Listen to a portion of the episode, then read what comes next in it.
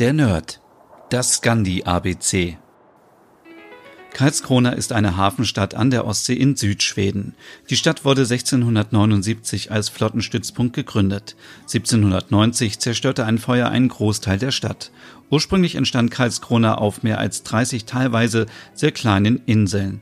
Zu den Sehenswürdigkeiten gehören das Marinemuseum, der Admiralsturm und die Friedrichskirche. Solltet ihr mal in Karlskrona sein, solltet ihr euch die Nietz Holgersson Skulptur anschauen, die man fast übersieht aufgrund der kleinen Größe.